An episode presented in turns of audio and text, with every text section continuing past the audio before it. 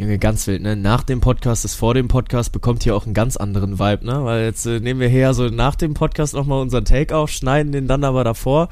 Äh, ja, aber hatten schon wieder äh, witzige, boah, wie viel waren es jetzt? Stuber Show 113, 114 Minuten? Ja, am Ende sind es sogar fast 120, ne, geworden. Aber so, so machen das ja die großen Podcaster unserer Zeit, ne? Ja, ja, klar, klar. Ja, und äh, war, glaube ich, wieder ein sehr breiter Rundumschlag. Also durchaus äh, viel dabei, viel auch einfach passiert, was wir alles noch unterkriegen mussten. mein persönliches Highlight ist, ist, ist und bleibt Joao Felice in der Premier League, aber äh, du kannst uns ja abholen, was noch äh, los war. Wir haben erst noch ein bisschen über meine Uni gesprochen, dann über deine Uni und warum Fußball eigentlich die schwierigste Klausur in unserem, in unserem Studiengang ist. Und dann natürlich auch einmal die Sportwelt abgegrast, so US, äh, US Open, nee, das ist es noch nicht. Australian Open Perfekt. natürlich. Handball-WM war dabei, Football war natürlich viel dabei und die Allianz war auch wieder dabei, deswegen Kuss geht raus. Auch diese Episode natürlich wieder presented bei der Allianz und jetzt ganz viel Spaß mit den folgenden Minuten. Der kommt an! Mach ihn!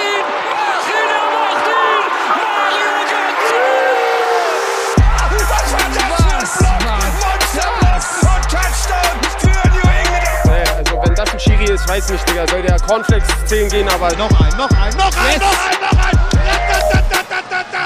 Großartig! Vettel ist Weltmeister 2-10. do have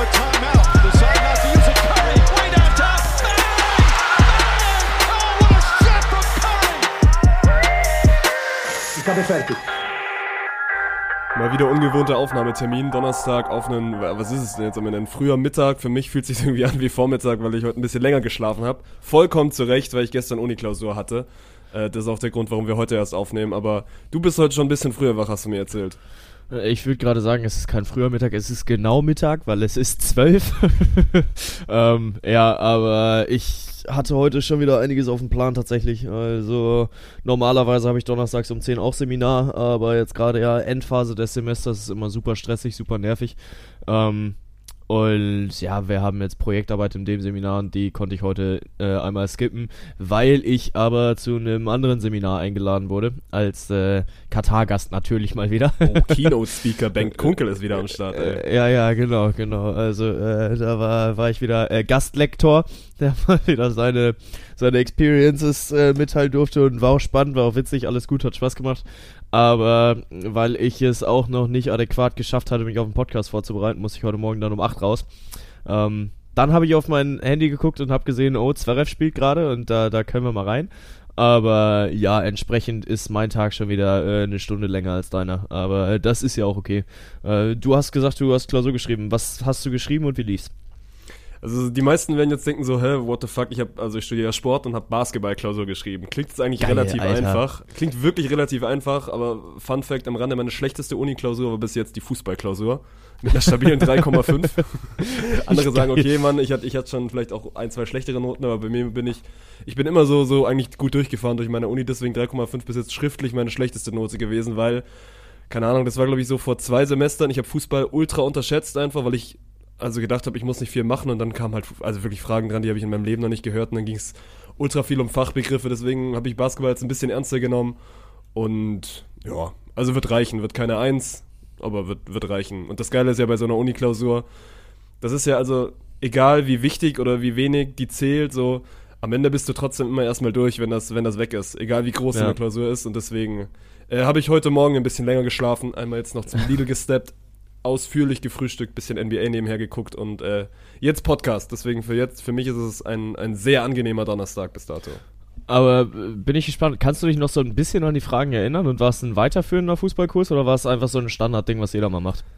Na, war quasi bei uns musst du, also ist, ist das Studium immer aufgeteilt in einen Grundkurs und dann in einen weiterführenden Kurs, also Schwerpunktkurs und ich habe Fußball-Schwerpunktkurs dann natürlich gemacht, wo du dann quasi noch die Prüfung machst. Im Grundkurs machst du quasi nur ein Testat, aber musst keine Prüfung jetzt machen, so das bekommst du eigentlich, wenn du keine Fehlzeiten hast und so. Ja. Deswegen, es war schon Schwerpunktkurs. Aber, also wie gesagt, ich, ich war gene- generell in dem Semester, es war ein Sommersemester, da war ich relativ wenig in der Uni und war dann gerade quasi auch diese ganzen Theoriephasen habe ich immer geskippt, sondern habe nur die Praxis mitgenommen, weil du da halt da sein musstest. Und Theorie war so ein bisschen freiwillig, so auf Tutoriumsbasis. Ja. Und ja, hab das einfach, hab das einfach unterschätzt. Und dann waren es viele, ja, viele, viele Fragen auch in Richtung so Ausbildungsrichtung. Und, Aber Mhm. selbst, ich war ja, ich war ja auch mal ähnlich wie du Jugendtrainer.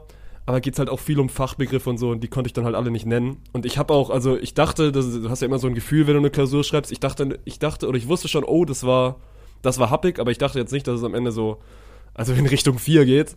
Und dann war ich schon ein bisschen überrascht, aber also wird daran gelegen haben, dass ich halt 0,0 Fachbegriffe oder so verwendet habe oder zum Beispiel, glaube ich, auch bei der letzten Aufgabe einfach komplett am Thema vorbeigeschrieben habe und dann ist das immer so ein Ding, letzte Aufgabe gibt 10 Punkte und davon hast du schon mal 0 so dann ist es am Ende nicht so eine dolle Note. Ja. Ja, Aber kannst du äh, ja dann immer diese, also die Fächer kannst du ja immer mit Praxis noch ein bisschen auf, aufarbeiten und ich hatte Praxis, glaube ich, gar nicht so schlecht, deswegen. Aber kannst du dich dann noch an so ein paar Fach Fachbegriffe erinnern? Ich weiß, dass du das jetzt eigentlich irgendwie, aber. Also ich weiß, diese letzte, letzte Aufgabe war so ein bisschen. Das war genau das, wo ich am Thema vorbeigeschrieben habe. Da ging es irgendwie um die WM 2018 und das deutsche Ausschneiden. Und da ging's, habe ich dann so, bin ich dann voll reingegangen, habe dann so erzählt, ja, warum ist Deutschland aus meiner Sicht ausgeschieden? Und da ging es dann aber eher so um generell taktische Elemente im Fußball und ich bin halt voll auf, also voll auf das einzige Beis Beispiel auch Du bist voll auf Mesut Özil gegangen. Ich, ich bin dann so, ja. Mesut Özil Der ist der halt Sündenbock, irgendwie so- diese so- so Erdogan-Thematik. hören, ja.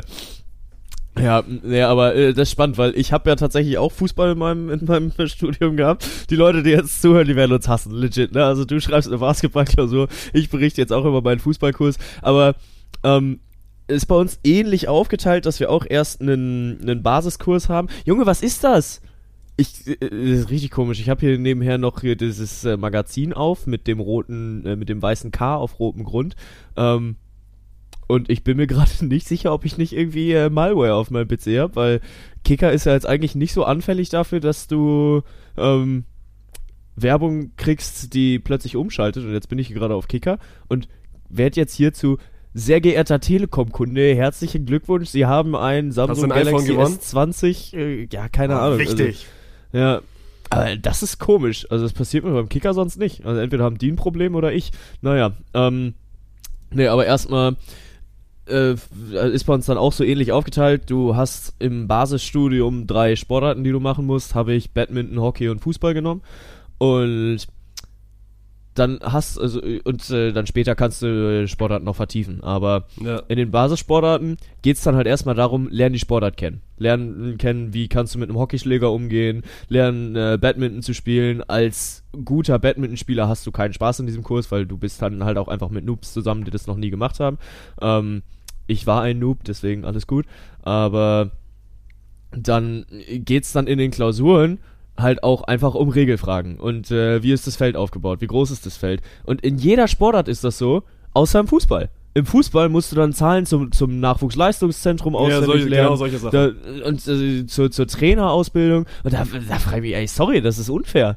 Also, halt also wirklich, Fußball war bei mir, also ist eine klassische Lernklausur gewesen. Und wenn du da nicht lernst, dann bist du halt aufgeschmissen. Und beim Basketball Ja, war es jetzt, also war viel mehr Mittelweg. Da waren auch einfach so, also NBA-Spieler aufzählen oder so. Also bei, ich studiere in Tübingen, Tübingen spielt ja zweite Bundesliga.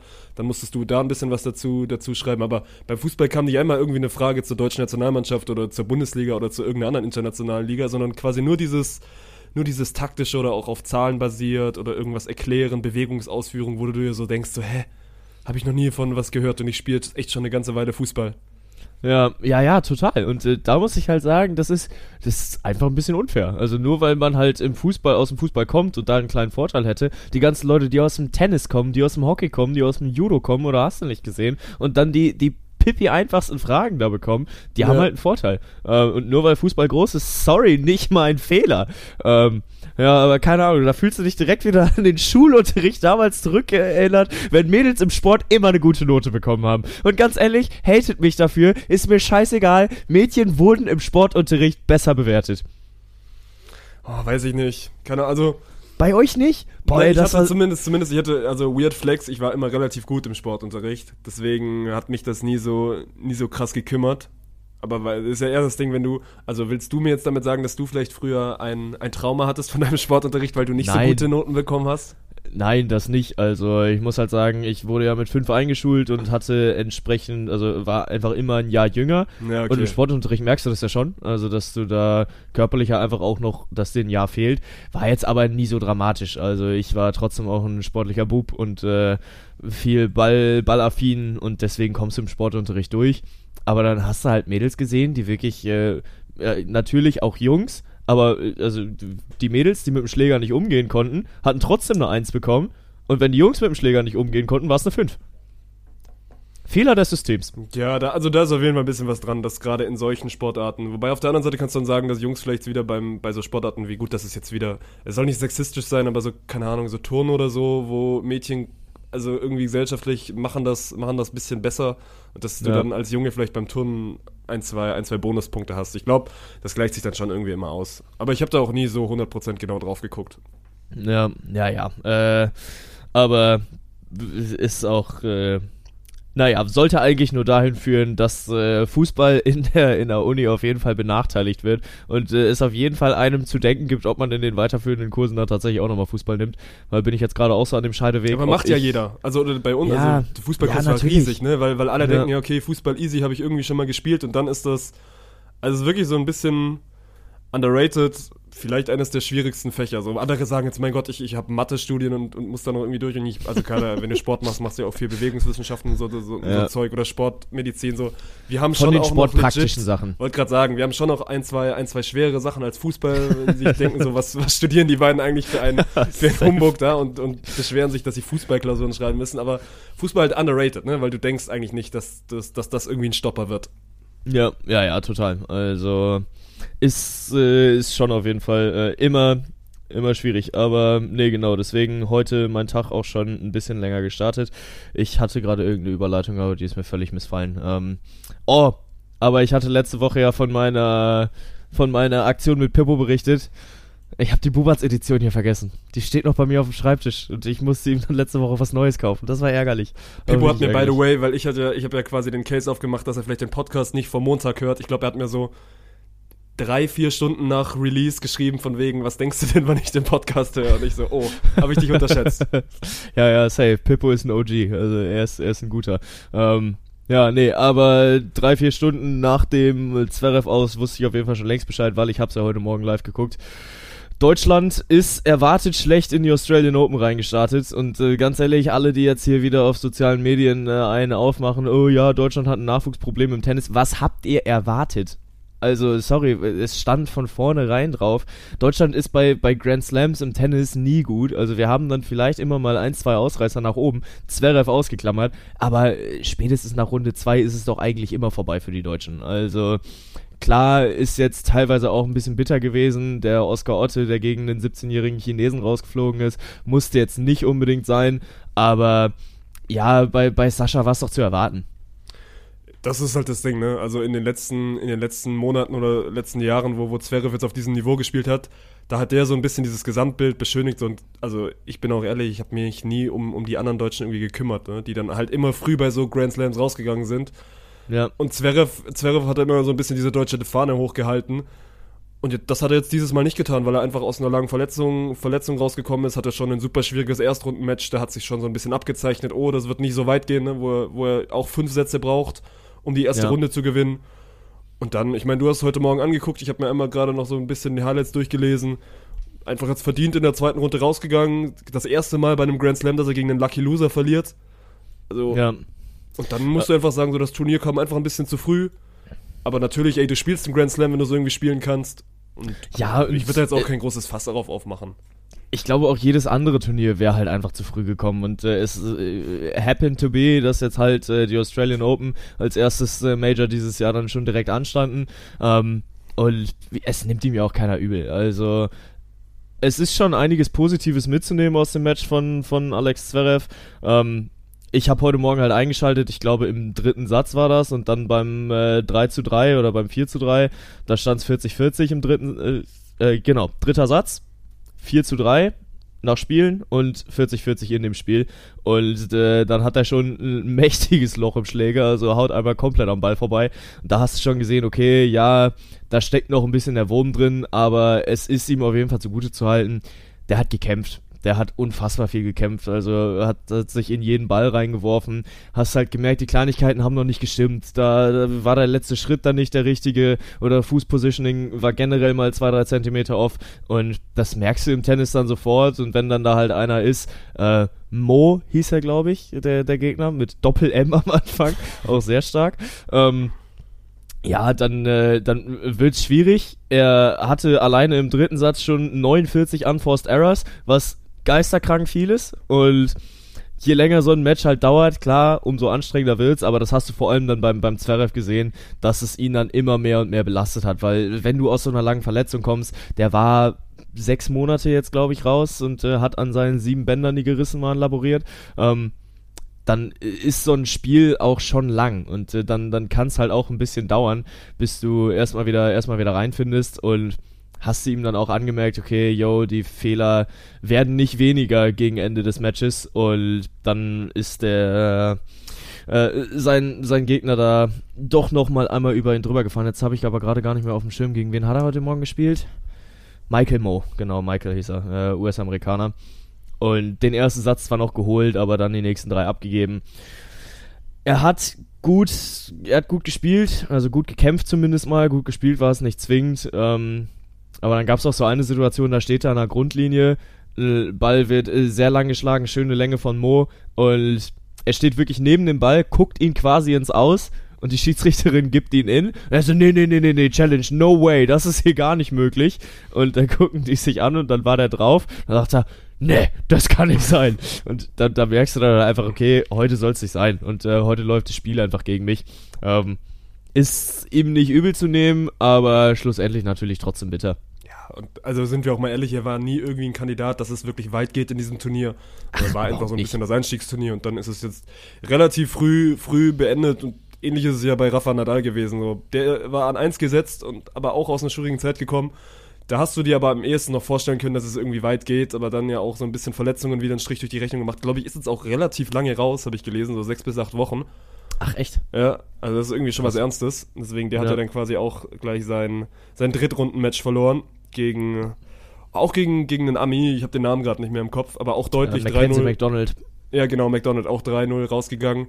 Und deswegen, also, du guckst so langsam auf den Baum. Djokovic spielt gerade jetzt in diesem Moment, hat den zweiten Satz verloren, aber ist jetzt wieder drauf und dran, den dritten zu gewinnen. Und ja, dann, dann gucke ich gerade mal so ein bisschen durch den Baum, so wer soll denn Djokovic jetzt noch aufhalten? Ja, ja, safe. Also erstmal Nadal im Zweitrundenmatch rausgeflogen. Äh, Zweitrunde, Runde. Äh, dahingehend spannend, weil glaube ich seit 2006 oder seit 2001 irgendwie so kein an eins gesetzter mehr so früh aus dem Turnier geflogen ist. Also er war wirklich der erste reigning Champion, der in der zweiten Runde Ja, rausgeflogen aber wie ist. gesagt, ey, über das ist 20 ähnlich wie Jahren. Zverev, der hat das Ding auch angeschlagen gespielt und, und dann Ja, sich ja, ja, dann klar. im Spiel noch verletzt, also da quasi nochmal die Verletzung irgendwie ein bisschen schlimmer aufgebrochen, so deswegen. Also ich, ich kenne die Statistik und habe es natürlich auch gelesen, aber würde das jetzt nicht, nicht hochhängen und voll viele, oder gibt jetzt auch einige bei Twitter, die geschrieben haben, so, ja, Nadals Zeit ist vorbei. Nee, der war einfach, der war einfach nicht fit und das passiert bei so einem Tennisturnier mal. Ja, ja, ja, das stimmt. Ich bin auf Andy Murray gespannt. Eigentlich auch immer einer, der, der mal für eine Überraschung gut ist, der auch mal einen großen, großen nerven kann. Äh, der spielt auch jetzt gerade gegen Kokinakis, äh, auch äh, Australier. Ja, mein Gott. Und ansonsten muss man mal schauen, was, was die junge Generation jetzt dem äh, Novak Djokovic abnehmen kann. Kaspar Rüth ist noch im Turnier drin. Ah, nee, Kaspar Rüth ist Nee, ist rausgeflogen. auch rausge- Ach du Scheiße. geht's ja weiter, ne? Rüth ist auch Stimmt. rausgeflogen, der war in zwei gesetzt, der Norweger. Ach du Kacke. Ja, Deswegen, Ja. es gehen so langsam die Gegner aus für, für Djokovic. Ich guck vielleicht nach so Tsitsipas, so, der ist an drei gesetzt. Der hat seine, Rublev seinen beiden ist auch noch Matches drin. sehr souverän gewonnen. Ja. Medvedev ist drin, genau. Rublev ist noch drin. Ja, aber dann wird's irgendwann schon dünn, also das stimmt schon. Äh, es bleibt abzuwarten, ob äh, wir bis nächste Woche Donnerstag schon dann darüber reden können, dass die Australian Open auch schon wieder entschieden sind. Aber ja, mein Gott, auf Frauenseite muss man auch sagen, äh, haben die Deutschen auch nicht sonderlich performt, bis auf Laura Siegemund, die immerhin jetzt Runde 3 erreicht hat. Hat äh, gegen die Rumänin Begu heute Morgen auch äh, stark gespielt und gewonnen. Äh, ersten Satz auch verloren gehabt, sich dann aber zurückgekämpft und äh, das Ding noch gedreht. Und jetzt hat sie dann innerhalb von 24 Stunden sechs Stunden Tennis gespielt. Und das ist schon viel, weil wenn du dazwischen noch acht Stunden schlafen willst, dann bleibt gar nicht mal mehr so viel Zeit, um dich noch auszuruhen oder die Gedanken mal auf was anderes zu kriegen. Also das äh, ist auch schon einfach heavy, was da jetzt gerade in Australien äh, gespielt wird. Äh, also der, der Timeschedule ist so, so die Beachvolleyballer heulen manchmal rum, auch zurecht, ne, wenn, wenn sie viel spielen müssen bei so einem, bei so einem Wochenende, aber da sind die Tennisstars jetzt auch nicht irgendwie also mit, mit, mit anderen Wassern gewaschen, ne? weil die haben auch schon einen heftigen Timeschedule. Und ich gucke jetzt gerade auch mal drauf, spielt jetzt gegen die an vier gesetzte Garcia aus Frankreich so. da wird dann auch wahrscheinlich Schluss sein und dann, dann war es das auch mit den Deutschen in der Australian Open. Ja, aber ganz ehrlich, haben wir ja auch schon im Vorfeld so gesehen und haben gesagt, gut, wird vermutlich so passieren. Ähm, ja, mein Gott, es äh, muss nicht jedes Turnier ein deutsches Turnier sein, auch wenn äh, hier unser Chef Alex das noch ein bisschen anders sieht, äh, dass äh, er ja sowieso den, den deutschen Nachwuchssport schon in Grund und Boden geredet hat. Also, dass äh, wir bis Olympia 2036, glaube ich, gar keine Medaille mehr gewinnen oder was, was er da gesagt hat. Ähm, ja, muss man mal schauen. Also dann schauen wir doch mal lieber auf äh, eine, eine Disziplin, die die Deutschen ein bisschen besser können. Im Handball sieht es nämlich gerade ganz gut aus. Ja, also wir könnten uns jetzt quasi Handball-Experten schimpfen, weil wir es ja so ein bisschen vorhergesagt haben, so dass die Gruppe genauso läuft, wie sie am Ende läuft. Das Serbien-Spiel war, war durchaus knapp. Ich hatte Katar ein bisschen stärker eingeschätzt. Die waren schon sehr, sehr schwach, gerade auch dann im Vergleich mit Ja. dem großen Turnier, wo Katar echt mal gut war. Aber das ist ja mittlerweile auch eine ganz andere katarische Mannschaft. Nee, und das deutsche Team macht's gut. Also drei Siege, die drei Pflichtsiege, die du holen musst. Jetzt in, in der Hauptrunde auch ein relativ dankbares Los oder also eine relativ dankbare Überkreuzgruppe bekommen. Also spielen jetzt Argentinien, die Niederlande und Norwegen. Bin ich, bin ich ehrlich, so Argentinien und die Niederlande musst du schlagen und dann hast du eine sehr, sehr gute Chance aufs Viertelfinale. Norwegen ist dann so der erste Riesenstopper mal da drin. Aber bis jetzt ist das ein Top-Turnier. Boah, unterschätzt mir die Niederländer nicht. Also klar, die sind jetzt lange Zeit nicht im Welthandball an der Spitze gewesen, aber die haben eine kranke Gruppe gespielt. Also die haben ja äh, genau gegen Argentinien, Norwegen und Mazedonien gespielt und Argentinien und Mazedonien haben die geputzt. Also teilweise mit 10, 11 Toren Abstand und Ja, aber Gegen- also Mazedonien wurde auch von Argentinien geputzt und ich weiß jetzt nicht, wie gut ist Argentinien. Also ich weiß, aber trotzdem am Ja. Ende reden wir drum, du willst Viertelfinale spielen und dann musst du die beiden Teams auf jeden Fall schlagen, weil wir sind uns ja auch einig, dass Norwegen doch nochmal ein anderes Kaliber ist. Ja, safe, aber auch da, Niederlande lag teilweise sechs Tore in Führung und die haben es erst relativ kurz vor knapp drehen können äh, und dann auf 27, 26 gestellt äh, und damit das Spiel gewonnen, also die, die Norweger gegen die Niederländer und generell halt aber auch viel Liquimoli HBL und äh, zweite HBL äh, bei der bei der WM unterwegs und die Stats, die die da abreißen, sind halt auch einfach geisterkrank gut. Also wenn du dir die die Topscorer anguckst vom Turnier, vier von fünf spielen Bundesliga und das zeigt halt einfach, da sind wir schon sind wir schon gut aufgestellt. Also da, da stellen wir eine gute Liga. Ähm, und generell, egal welchen Spielbericht du liest, immer liest du dann halt, ja, ja, der und der von dem und dem Verein, hier mal bei Lemgo, hier mal bei den Füchsen, hier die Rhein-Neckar-Löwen. Äh, das ist schon stark. Und ich glaube auch, dass, dass die Niederländer nicht zu unterschätzen sind. Also klar, Deutschland, Niederlande bei einem großen Turnier geht eigentlich tendenziell immer für Deutschland aus, aber ich äh, würde mich da jetzt gerade noch nicht zu weit aus dem Fenster lehnen. Wir gucken jetzt erstmal auf heute Abend, also für uns heute Abend am Donnerstag, da spielen wir gegen die Argentinier. Und Ich glaube auch ist ein gutes, also ein gutes Match quasi zum Reinkommen in diese Hauptrunde. Ja. Deswegen, Ja. da nimmst du Ar Argentinien, das ist dankbar. Weil da sind wir Ja. uns auch, also die musst du schlagen und dann mal gucken, wo die Reise noch hingeht. Aber weil du es gerade schon gesagt hast, wie, wie stark die deutschen Ligen sind, ich glaube, Bob Hanning hatte nach dem Algerien-Spiel irgendwie einen Kommentar von wegen, ja, also auch, also er, Bob Hanning ist bei, bei Pots Potsdam, zweite Liga, zweite HBL und meinte so, ja, also Algerien schlage ich auch mit meiner Zweitligatruppe zweistellig so. Um Ja. mal dieses Gefälle, das halt bei einer Handball-Weltmeisterschaft herrscht, darzustellen, ne? weil, weil Ja. Deutschland auch deutlich über Algerien drüber gefegt ist. Die hatten in dieser Gruppe wirklich gar nichts zu melden. Ja, Ja, und vor allem, obwohl dieses Spiel ja komplett irrelevant war. Ja. Ne? Weil Deutschland war ja schon mit 4-0 Punkten durch in der Hauptrunde. Beim Handball läuft das Prinzip ja so, dass du die Punkte aus den direkten Duellen mitnimmst in die Hauptrunde. Und weil Algerien schon komplett unterlegen war, war klar, Deutschland geht mit 4-0 weiter. Also äh, es war sowieso dann deutlich, Katar und Serbien folgen uns, Katar und Serbien kommen mit und da haben wir die direkten Duelle halt gewonnen. Und entsprechend war das letzte Spiel völlig egal und äh, ich habe das dann entsprechend auch nicht mehr aktiv verfolgt, dass ich dir jetzt nicht sagen kann, Deutschland hat die zweite Garde aufgefahren, aber ich glaube nicht mal das. Aber ich kann mir nicht vorstellen, dass die Spieler damit 100% anlaufen, um äh, eventuell eine Hauptrunde oder ein Viertelfinale verletzungstechnisch zu gefährden. Ähm, und trotzdem reicht es halt zu einem Kantersieg. Also es war noch kein Kantersieg aller Schweden, Uruguay. Die sind einfach mit 47-12 da rausgegangen. Ich glaub, Uruguay hatte, glaube ich, warte, wie, also was war der Halbzeitstand? War das wirklich irgendwie so, dass Uruguay zur Halbzeit irgendwie drei oder in einer Halbzeit irgendwie so drei Tore gemacht hat oder so? Also vielleicht das erzähle ich, aber ich glaube, habe ich irgendwo bei Twitter gelesen von wegen so, also drei Tore in, in einer halben Stunde Handball. Das ist, das ist wild. Ja, ist schon wenig. Äh, Ich guck gerade mal. Ja, vier Tore in der zweiten perfekt. Halbzeit war es. Also erste Halbzeit ging 25-8 aus, zweite Halbzeit ging 22-4 aus. Das, äh, ja, da war auf jeden Fall mal äh, ein, ein kleines Statement von den Schweden, dass sie auf jeden Fall kein, keine halben Sachen machen, sondern tendenziell eher mal auf kurze Prozesse ausgelegt sind. Und ja, sind jetzt natürlich auch durch in der Hauptrunde und da darf man gucken, wie es weitergeht. Also langsam wird's knusprig teilweise, ich glaube, Pascal Hens war es, der hat den Deutschen auch schon zum Weiterkommen gratuliert ins Viertelfinale, weil 4 zu 0 Punkte musst du in der Hauptrunde erstmal verspielen, dass du es schaffst, äh, ja, deine Pole Position da abzugeben oder überhaupt äh, nicht durchzukommen. Und ja, dann wird's spannend, ne? Also dann muss man mal gucken, wer in der äh, wer in der äh, im Viertelfinale dann kommen würde. Hast du gerade auf dem Schirm, wer das sein könnte? Das wäre, wenn man, wenn man jetzt doch gut vorbereitet in so einen Podcast gehen würde, das wäre es ja, ne? Ja, da hätte man auch einfach äh, noch ein bisschen was gut. Also da, da könntest du dich dann ja vielleicht auch auf es zurücklehnen. Aber naja. Ähm, Ist ja auch noch ein bisschen, ne? Wir haben ja Ja. nächste Woche immer noch einen Podcast. Wir können ja noch immer sagen, also die Konkurrenz schläft nicht so. Also alle guten Teams sind eigentlich durchgegangen. Einzig und allein Kroatien, die hatten Ägypten so ein bisschen, also out of, also nicht out of nowhere, aber Ägypten, Ägypten gegen Kroatien gewonnen, die Gruppe gewonnen. Deswegen, das ist vielleicht so ein bisschen die einzige Überraschung, aber ansonsten guckst du auf die, guckst du auf die Gruppenköpfe und dann haben sie sich alle durchgesetzt. Also Dänemark gewinnt seine Gruppe, Norwegen haben wir gerade schon gesagt, dann das deutsche Team, Portugal und Island, die waren relativ ausgeglichen, da hat es jetzt am Ende, an, äh, am Ende Portugal knapp geschafft. Und ansonsten so die Schweden haben wir gerade schon gehabt, Frankreich souverän durchgegangen und, und Spanien hat sich auch keine Blöße gegeben. ja, ja, und äh, dann nimmt die WM halt auch ihren gewohnten Lauf. Da ist Handball ja, ich würde auch gerade mal sagen, einfach ein Stück weit weniger fehleranfällig als der Fußball, dass die Favoriten sich häufiger durchsetzen.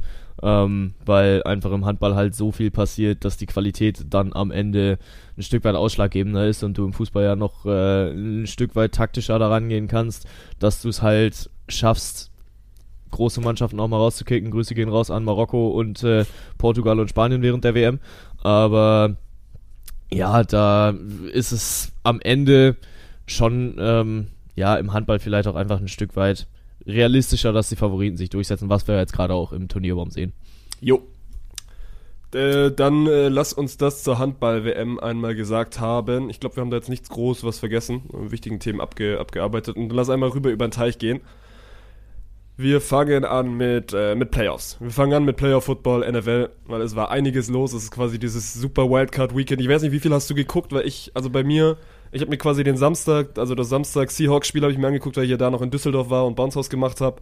Und ansonsten habe ich mir noch Dolphins gegen Bills und, und Giants Vikings so ein bisschen reingeguckt. Das waren meine drei Spiele. Aber ich habe jetzt Ja. quasi nicht den, den super Wildcard Weekender gemacht und mir alles reingezogen. Äh, ja, da kann ich mich nicht zu 100% rausnehmen, aber auch nicht zu 100% reinrechnen. Also Niners Seahawks, da war ich am Samstagabend auf einem Geburtstag, das lief nebenher. Aber entsprechend habe ich das zweite Spiel dann verpasst, mir dann am Morgen die Highlights angeguckt. Also äh, Jaguars gegen Chargers. Und dann am äh, Sonntag in der Nacht auf Montag habe ich mir zusammen mit ein paar Arbeitskollegen bei uns im Büro einen reingestellt und wir haben Football da die ganze Zeit auf dem Beamer geguckt. Aber muss ich sagen, das lief tatsächlich nur, nur beiläufig. Also wir haben äh, uns viel unterhalten und dann immer mal wieder drauf geschaut. Das heißt, es lief, aber ich kann dir jetzt, also ja, Vikings gegen Giants oder Bengals gegen Ravens, da habe ich jetzt nicht so aktiv hingeguckt. Und ja, Bucks gegen Cowboys war ich dann froh, dass ich es mir nicht gegeben habe, weil das war ja wirklich mit Abstand das schlechteste Spiel. Ja, und vielleicht, also wirklich auch wieder out of nowhere, ne? Weil viele gedacht Ja. haben, es sind Playoffs und dann kriegen wir auch irgendwie die Tom Brady in, in Playoff-Form und haben wir nicht bekommen. Weil Ja. wir können gerne bei dem Spiel anfangen, so die Dallas Cowboys in letzter Zeit immer so ein bisschen oder gerade die letzten Jahre dafür bekannt gewesen, gerade man mal zu Ende der Saison gegen Gegner zu verlieren, gegen die du eigentlich nicht verlieren darfst. Und deswegen war das schon wieder so ein bisschen, oder so die Cowboys sind das Meme-Team, äh, also so ein bisschen der HSV. Und die haben es richtig gut gemacht. Und Tom Brady hat einfach einen Kackabend erwischt, ne? Geht direkt mal rein mit in seinem zweiten Drive, glaube ich, mit einer Interception, wirklich in der Red Zone. Und ab da nimmt dann das Spiel, nimmt dann das Spiel seinen Lauf. So, die Bucks sind quasi das ganze Spiel deutlich hinten und, und hatten einfach keine Chance und gehen Ja. damit früh raus gegen, gegen Dallas. Und jetzt mal gucken, ne? Weil, weil bei den Cowboys, rein theoretisch ist das auch so ein bisschen das, das Packers-Syndrom gewesen. Die hatten immer ein gutes Team, haben auch immer eine gute Regular Season gespielt, haben es aber dann nie in den Playoffs auf den Platz bekommen. Und vielleicht ist es ja dieses Jahr so ein bisschen soweit. Ja, danke für den Finger in der Runde da nochmal. Ähm, ja, vor allem, wo du halt sagst, ja, gegen Ende der Saison verlieren die eigentlich immer gegen Teams, wo du es nicht musst. guck dir das letzte Spiel an. Haben wir letzte Woche schon drüber geredet. Gegen die Commanders 26 zu 6 einmal abgeschlachtet worden. Ähm, und ja, dann kommen die Bugs und denkst du dir halt, okay, Tom ist es jetzt sein letzter Playoff-Run, da will er nochmal alles rausholen. Aber die haben den ja in Schach gehalten wie nichts anderes. Also wirklich, es kam ja, glaube ich, kaum ein Ball mal an, aber die, die O-Line hat auch nicht gut funktioniert, also Tom Brady nicht so viel Zeit bekommen. Ähm, aber grundsätzlich, die Bugs waren am Ball und drei Versuche später mussten die schon wieder panten, weil einfach, weil sie es nicht geschafft haben, mal überhaupt irgendwelche, äh, irgendwelche Runs zu konverten und dann wird's halt auch einfach schnell eng, ne? Also dann, dann äh, ist, äh, dann sind drei Versuche auch gar nicht so viel, um deine 10 Yards zu schaffen. Ähm, und irgendwann, weiß ich, hat Tom Brady es zwar noch versucht, aber hat es auch nicht rumgerissen bekommen. Also dann lagen sie, glaube ich, schon zur Hälfte irgendwie 18-0 hinten und dann äh, ging es noch, noch weiter, auch bergab. Und irgendwann kam dann mal der erste Touchdown, dann geht er wenigstens direkt für zwei, aber Newsflash hat auch nicht geklappt. Also es war einfach nicht das Wochenende des, des Tom Brady. Ähm, trotzdem hat er sich dann relativ kurz nach dem Spiel hingestellt und in die, in die Kameras gegrinst. No retirement in my future. Und ich bin ehrlich, ich weiß nicht, ob er sich damit einen Gefallen tut. Ja, ich weiß nicht. Wahrscheinlich musst du jetzt irgendwie diesen, diesen Zug auch durchfahren, ne? Wenn du jetzt sagst, gut, du willst noch ein bisschen Football spielen und gibst dafür deine Familie auf und ey, am Ende gibst du deine Familie auf, um, um gegen die Dallas Cowboys. Also natürlich auch so für, für, für, für das, für das Football-Meme-Land war die Niederla Niederlagen natürlich auch Gold, ne? Weil, weil Brady quasi, also in der, in der Saison ja quasi sich von seiner Frau getrennt, weil die auch irgendwie meinte, so, ist jetzt auch mal gut, ne? Mit 40 plus darf man auch mal aufhören und Brady meinte, ja, ich Ja. spiele noch mal weiter. Und ich glaube auch, weil er sich selbst irgendwie, es gibt ja diese kranke Statistik von wegen, dass Brady, also gewinnt einen Super Bowl und im, im nächsten Jahr war- holt er keinen Super Bowl. Und diese, diese Statistik hat jetzt irgendwie so über acht, neun Jahre durchgezogen, dass er quasi immer einen gewonnen hat und im nächsten Jahr dann nicht. Und dieses Jahr wäre er eigentlich wieder dran gewesen, wenn man dieser Statistik glaubt, ne? Weil er ja letztes Jahr den Super Bowl nicht geholt hat. Aber letztes Jahr war es ja ein guter Playoff-Run der Bucks. Und ich glaube, Brady hat so ein bisschen vielleicht noch gedacht, so, das Team hat sich jetzt nicht krank verändert, warum denn nicht nochmal so? Aber am Ende waren die Buccaneers dieses Jahr nicht einmal wirklich auf der Höhe. Und ich gucke gerade auch nochmal auf die Zahlen. So, Brady hat diesen Ball in diesem Spiel 66 Mal geworfen. Das ist geisteskrank viel, weil sie einfach nicht viel gelaufen sind. Auf der Gegenseite Dak Prescott wirft ihn 33 Mal, bringt ihn davon 25 Mal an und vier Touchdowns, keine Interception. So, das ist das perfekte Spiel für einen Quarterback wahrscheinlich. Also ist das wahrscheinlich mit einer der besten Spiele in, in der Karriere von Dak Prescott und das genau zum richtigen Zeitpunkt. Und bei Brady bin ich mal gespannt. Also gibt ja so ein, zwei Rumors, dass er vielleicht, dass er vielleicht sogar nochmal wechselt. So die Raiders brauchen einen neuen Quarterback. Ist ja auch so Ja. ein bisschen so ein Traditionsteam. Vielleicht macht, macht Brady das nochmal, wobei auf der anderen Seite ist es hier gerade schön im, im schönen Tampa Bay, Oakland, also auch schön Richtung San Francisco, aber ist dann doch nochmal eine andere Destination. Ich bin gespannt, Ja. keine Ahnung. Brady, Brady, Rogers, so gibt ein, zwei große Namen, die da jetzt in dieser Offseason mal entscheiden müssen, was sie machen. Ja, also ich muss sagen, mein Lieblingsmeme, wo du gerade die Memes angesprochen hast, war direkt als er rausgeflogen war. Äh, Tom Brady is seen at Giselles house right after uh, being knocked out of the playoffs und mit so einem Ghetto Blaster über seinem Kopf und steht dann da, ah, nimm mich zurück, wie aus so einem geilen Highschool-Film damals. Ähm, ja, und weiß ich, die Raiders, klar, die, die klopfen wahrscheinlich schon an und die Rumors habe ich auch, also sind mir über den Weg gekommen. Ähm, stehen auch natürlich ein bisschen in Verbindung mit Aaron Rodgers, weil letzte Saison Devante Adams zu den Raiders gewechselt und da ist jetzt so ein bisschen die Frage drüber, okay, sollte A-Rod da nochmal weg, um äh, ja, nochmal mit Devante Adams zusammenzuspielen. Ähm, weiß ich, aber lass erstmal bei Tom Brady bleiben, weil ich finde, meiner Meinung nach sollte der die Zeichen mal erkennen, weil er hat jetzt schon wirklich keine gute Saison mehr gespielt. Der ist mit einem negativen Rekord rein. Also der ist ja mit 8-9 durch diese Regular Season gegangen und es war keine gute Saison der Bucks, dann kriegt er hier in den, in den Playoffs so dermaßen auf die Fresse. Er hat so ein bisschen das Ronaldo-Syndrom gerade und äh, verpasst es, den Absprung zu finden. Und äh, ich weiß nicht, ob ihm noch ein Wechsel und noch ein Wechsel und noch ein Wechsel gut tut, weil schlussendlich wird der Mann auch nicht jünger. Also klar, Talent wird dir nie abhanden kommen. Und als Quarterback musst du tendenziell auch nicht mehr so agil sein wie als, als Running Back oder als Wide Receiver, dass du da mit 30 halt dann irgendwann mal auch dran denken musst, okay, ein großer Vertrag noch und dann war's das. Aber boah, weiß ich nicht. Vor allem, wenn du dann jetzt gerade die junge Garde siehst, die ja offensichtlich übernimmt. übernimmt. Ich glaube, der älteste Quarterback im, in der nächsten Runde in der, boah, welche ist das? Divisional Round? Ja. Divisional Round. Ähm, der ist gerade 29 und äh, der, der jüngste ist 23 mit einem Schnitt von 25,4 oder sowas.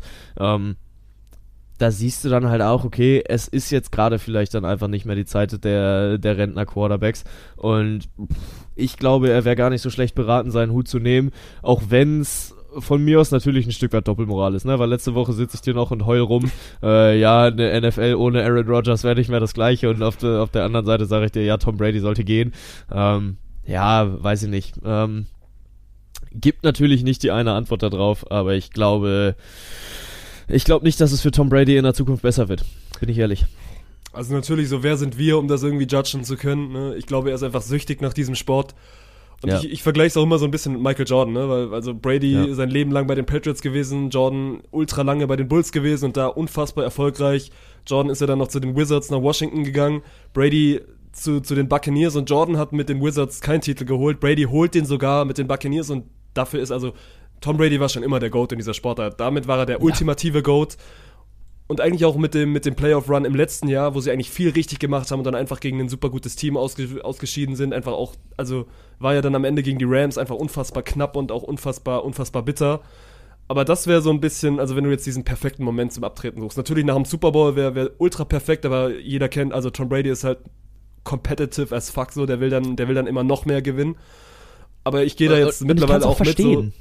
Wer ist es? Also, ich, kann es auch verstehen, also so, dass du direkt nach einem Super Bowl-Win dann halt nicht sagst, okay, geil, ich höre jetzt auf den Peak auf. Und das ist ja auch das Ja, Problem. nö, weil sie ja dann auch in der nächsten Saison wirklich gut waren, ne? Sie waren ja in der Ja. nächsten Saison auch wirklich competitive, aber dieses Jahr ist ja dann auch wirklich, also dieses Jahr hast du, den, hast du einen Bruch gesehen. So, sie waren dieses Jahr Ja. nicht gut und auch Tom Brady war dieses Jahr nicht ansatzweise auf dem Niveau, wo er war. Und deswegen, mal gucken, vielleicht ist er aber auch dann gerade zu ehrgeizig und zu sagen, so, ich will damit nicht abtreten, ich will mit einer guten Saison abtreten. Die Frage ist halt, also wie gut kann eine Saison denn jetzt noch werden für Tom Brady und ich, ich glaube auch nicht mehr, dass er wirklich an diese, an diese Peakform, die er jetzt mal vor, vor zwei Jahren noch hatte, wo er halt den Super Bowl geholt hat. Und ey, du hast gerade schon mal Ronaldo reingeworfen. Also das ist nicht ansatzweise die gleiche Großen, Größenordnung, weil Tom Brady kann zum Glück nicht nach Saudi-Arabien wechseln, so, weil es sei denn, die NFL geht irgendwie da auch nochmal übersee. Aber also das Ja. kann ja nicht passieren, aber was halt passieren kann, ist, dass er jetzt so ein bisschen am Ende, ich will nicht sagen rumgereicht wird, aber wenn er jetzt wirklich diesen Wechsel nochmal geht und dann geht er nochmal zu dem Team, so, damit tust du dir ja auch keinen Gefallen. Ja, nee, absolut. Und ähm, weiß ich, also wir haben ja gerade geredet, äh, darüber auf den Peak aufzuhören. Bin ich sowieso jetzt immer nicht der größte Fan davon, weil dann bist du halt ja gerade offensichtlich noch der Beste in dem, was du tust. Und dann äh, steckt da ja noch ein bisschen Potenzial drin. Ich glaube, jetzt wäre es tatsächlich mal, äh, also jetzt gerade wäre, glaube ich, sogar ein guter Zeitpunkt, weil du hast es dann noch mal in die Playoffs geschafft. Du hast gesehen, okay, yo, es nimmt gerade ab, aber du bist noch nicht auf dem Ronaldo-Level. Du wechselst zu deiner alten Liebe hin und äh, verkackst es komplett, triffst in zwei Jahren ungefähr viermal das leere Tor. Ähm, und ja, weiß ich, ich ziehe da gerne die Parallele zu Nico Rosberg. Der hat dann einmal es geschafft, Weltmeister zu werden und war sofort raus. Der hatte keinen Bock mehr. Das war Ros- super also schade. Bei Rosberg, wenn wir jetzt kurz mal, also ich fand Rosberg, der hat schlau gemacht, weil der wusste, er wird einen Lewis Hamilton nicht nochmal schlagen.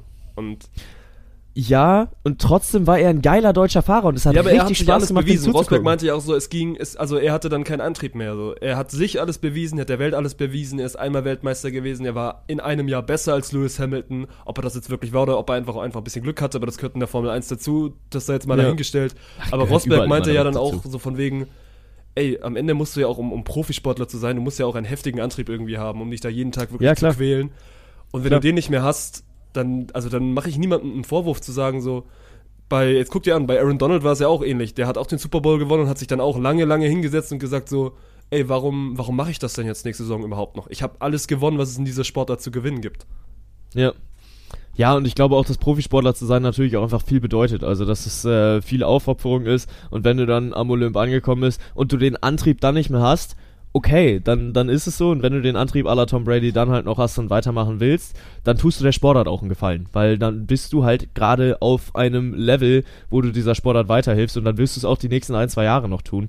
Ähm, und bei Nico Rosberg äh, gehe ich da einfach nur aus Fanperspektive drauf, weil äh, der Junge war 31, der hätte auf jeden Fall noch mindestens fünf Safe. Jahre fahren können. Klar. Und hätte das Niveau gehalten, dann wäre der heute noch in der Formel 1. Also er ist ja jetzt äh, heute dann boah, 38 und es gibt Fahrer, die sind älter. Wie alt ist ein Fernando Alonso? Der ist ja auch schon safe über 40, oder? Boah, weiß ich nicht, aber keine, keine Ahnung. Formel 1 ist ja noch ein bisschen hin, wir haben jetzt viel über Brady gequatscht, so, es war generell ein heftiges Wochenende in der NFL, deswegen, ähm, also du meintest gerade, das langweiligste Spiel war, waren die Cowboys gegen die Bucks, so das heftigste. Los Angeles, die Los Angeles, äh, Los Angeles Chargers führen äh, 27-0 zur Halbzeit Ja. und, und verlieren das Ding am Ende gegen die Jacksonville Jaguars mit 31-30. So, das gab's noch nie, dass, dass du so ein, so ein Lead in einem Playoff-Spiel geblowt hast und einfach heftig, ne? Weil Jacksonville, wir hatten es letzte, letzte Woche schon, die waren die letzten beiden Saisons jeweils das schlechteste Team, hatten also immer den, den First, First Round Pick oder den, also den Overall First Pick im Draft, haben sich da dann auch im ersten Jahr quasi Trevor Lawrence geholt und der hat sich jetzt als Quarterback einfach in die Divisional Round geführt und so schnell kann es gehen in der NFL. Du bist zwei Jahre wirklich das, das schlechteste Team der Liga und Ja. jetzt spielst du am kommenden Samstag gegen die Chiefs, um, also um den Einzug ins Conference Game. Und vor allem, was hatte dieser Trevor Lawrence für ein Wochenende, ne? Also das war ja wirklich Wahnsinn. In, in, Im ersten Quarter war er ja quasi der Quarterback der Chargers. Also jeder seiner Bälle sollte nicht zu seinen Leuten. Er hat vier Interceptions in, In einem einer Quarter Halbzeit. Äh, geworfen. genau, in einem. Äh, ne, ich glaube, Ja. die letzte war doch sogar im, im, im zweiten Quarter. Sicher? Ich glaube nämlich, das war alles im ersten Quarter. Aber naja, Also so what. Es war auf jeden Fall in, alles. In einer heftigen Anfangszeit wirft er viermal den Ball zum Gegner. Ja, und du hattest halt echt das Gefühl, okay, yo, spielt er gerade für uns? Und dann schafft er es aber, das Ding halt rumzureißen. Und das finde ich so beeindruckend. Der Junge liegt alterstechnisch, glaube ich, sogar genau zwischen uns. Also er ist 23 und der d- d- lässt sich davon nicht unterkriegen. Also du stehst gerade das erste Mal als äh, Leading Quarterback für dein, für dein Team in einem Playoff-Spiel. Und da können Menschen dran brechen. Äh, wir haben schon viel über Brock Purdy geredet in diesem Podcast. Und der hat auch gezeigt, dass, äh, dass es dann durchaus nochmal eine, eine andere Meine Belastung Seahawks ist. wirklich vermöbelt. Also wirklich wie, ein, wie eine Kindermannschaft aussehen lassen. Aber können wir gleich drauf einkommen. Erstmal, erstmal noch gebührend Respekt für Trevor Lawrence. Ja, ja, genau. Und äh, dann läuft die, die erste Viertelstunde, die ersten 20, 30, 40 Minuten auch vielleicht komplett gegen ihn. Aber er schafft es, sich da trotzdem nicht dran brechen zu lassen, sondern bleibt stabil und schmeißt dann einfach in der zweiten Hälfte nochmal 24 Punkte, um das Ding rumzudrehen. Wirklich kurz vor knapp, das war halt geisterkrank und äh, hat mir vor diesem Mann wirklich eine Menge Respekt eingebracht. Also ich weiß nicht, äh, ob's, ob er sein Frisurengame schon durchgespielt hat, weil das finde ich sieht unterm Helm immer sehr wild aus, wenn da seine Wikinger-Haare durchkommen und er aber noch das komplette Babyface rockt. Ähm, aber äh, wirklich maximal Respekt vor der sportlichen Leistung dieses Typen, weil er einfach, äh, ja, das Spiel komplett rumgerissen hat, obwohl es am Anfang wirklich alles andere als danach aussah. Ja, und ey, du redest ja beim Fußball immer so von diesem, von diesem obligatorisch wichtigen Zeitpunkt für ein Tor. Und da redest du ja immer so, keine Ahnung drum, kurz vor der Halbzeit nochmal dieses, dieses wichtige Tor zu machen. Und ey, ich sag mal so. Psychologisch wertvoll. Ja, genau, psychologisch wichtig. psychologisch der wertvolle Zeitpunkt. Und die, also die Jaguars spielen wirklich eine katastrophale erste Halbzeit, aber dann, also 28 Sekunden vor, vor der Halbzeit gehen sie, gehen sie in 90 Sekunden das Feld runter, machen diesen einen Touchdown und dann steht es eben nicht 27-0, sondern 27-7, habe ich gerade nochmal nachgeguckt. Und das macht was mit einem Team. Und, und du hast wirklich gemerkt dann in, in der zweiten Halbzeit so, Wo haben die den Ball bekommen? In der zweiten Hälfte? Weiß ich gerade auch gar nicht mehr. Na, sie machen auf jeden Fall, ich weiß nicht, ob sie ihn direkt, direkt bekommen, aber sie machen den ersten Score in der zweiten Halbzeit. Und dann steht es Ja. relativ schnell, 27-14, was immer noch ein, ein herber, ein großer Vorsprung ist. Und, und die Chargers scoren ja dann auch nochmal und sind einfach, also wirklich das ganze Spiel vorne, aber generell dieses, dieses Ding, da habe ich dich ja, glaube ich, schon mal gefragt, so wann denkt eine Mannschaft drüber nach, fuck, es kann hier passieren, dass wir das verlieren, weil du musst ja auch immer auf, auch auf das Gegnerteam gucken, so. Die haben halt auch die Möglichkeit, also Geschichte zu schreiben im negativen Sinn, ne? Weil das bleibt jetzt halt in Ja. den Köpfen, dass die Chargers einen, einen, also einen wahnsinnigen Vorsprung einfach geblowt haben. Und jetzt mal gucken, wo die Reise noch hingeht. Also ich habe es gerade schon gesagt, als nächstes warten die Kansas City Chiefs. Das ist dann doch nochmal ein anderes Kaliber. Aber ey, so, das, das nimmt Jacksonville niemanden mehr. Nee, nee, absolut nicht. Also, und vor allem jetzt steht am Ende drunter, dass es ein wahnsinnig beschissener Winter für Los Angeles war. Die Rams, glaube ich, mit der schlechtesten Bilanz seit 99 als Playoff-Winning, ach, als äh, Super Bowl-Winning-Team ähm, aus der, äh, aus der Regular Season rausgenockt zu werden. Und jetzt die Chargers, die halt eigentlich mit 27-0 schon mit nicht nur anderthalb Beinen, sondern mit einem Bein und neun von zehn Zehen in, der nächsten Runde stehen, es dann irgendwie noch geschissen kriegen, da rauszufliegen. Wir hatten mal so ein Ding im Super Bowl von den Falcons und äh, den, äh, den New England Patriots, als Tom Brady das Ding halt von einem 27-3 noch gedreht hat. Und das war halt noch mal eine Runde krasser jetzt, weil, also ich finde es vor allem noch krasser, weil, ja, wie gerade eben schon gesagt, Trevor Lawrence das halt einfach selbst eingeleitet hat. Ja, gut, das eine ist im Super Bowl, so natürlich ist da der, der Wert Ja, noch ein ja, klar, bisschen klar. also bedeutender, aber ich weiß schon, was du meinst. Und das Heftige bei so einem Playoff-Game in der NFL ist jetzt so, du nimmst so eine Niederlage ganz schön lange mit. So, die NFL geht wieder Ende September oder Anfang September los. Das sind, das sind lange, lange Monate. Und gerade so Football-Fans, so, die haben jetzt nicht so viel anderes. Bei der NBA kannst du ja sagen, wenn du so ein Spiel irgendwie mal in der letzten Sekunde verlierst, so scheiß drauf, in drei Tagen ist das nächste Spiel, aber boah, die werden ultra lang da, daran zu knabbern haben. Und ich habe jetzt auch schon gelesen, der Offense, Offense Coordinator ist auf jeden Fall schon mal geflogen.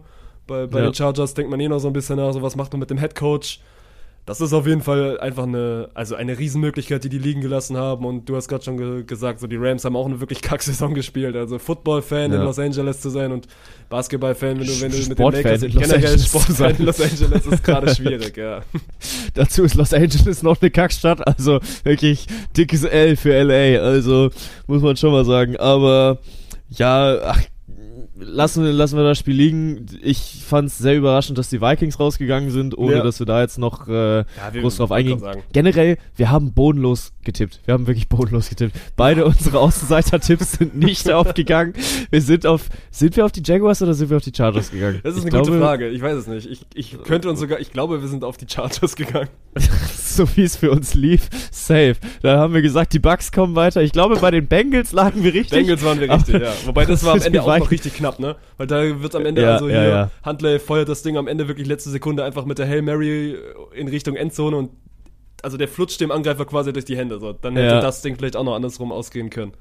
Ja, das ist schon, also wir waren nicht gut. Wir haben uns jetzt nicht sonderlich dafür qualifiziert, Und genau hier vor allem über Tom Bradys Karriereende zu reden. Und genau deswegen werden wir jetzt natürlich einmal die Division Around durchtippen. Äh, ja, ja, ja, können wir, können wir gerne machen, absolut. Ähm, also, wir haben die Chiefs gegen die Jaguars.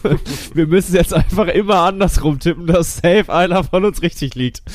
Nein, ähm, ich habe die, die Chiefs als eins der Super Bowl-Anwärter gesehen und äh, da bleibe ich dann auch dabei, dass die die Jaguars plattwalzen. Ja, die werden das, die werden das zu Hause machen. Und also Patrick Mahomes, der wird keinen, der wird keinen 27-0 Vorsprung herschenken. Perfekt, die Jaguars kommen also weiter. Eagles gegen die Giants bin ich sehr gespannt, weil die Eagles ja jetzt Bye Week hatten und äh, die Giants äh, schon über die Vikings gefahren sind. Ich glaube. Ja, komm, ich. Gehst, äh, gehst nee, du auf den ich Außenseiter? geb- Ich gebe mir wieder einen, äh, einen Underdog-Tipp. Ich gehe auf die Giants. Na. Nee, nee. Also ich bin kein großer, großer Philly-Fan, aber ich glaube, das gewinnen die. Okay, bin ich sehr gespannt. Dann haben wir Bills gegen Bengals. Schwierig, ne? Wir haben jetzt gar nicht über das, über das Bills-Dolphins-Matchup gesprochen, wo sich die Bills Ja. wirklich lange schwer getan haben.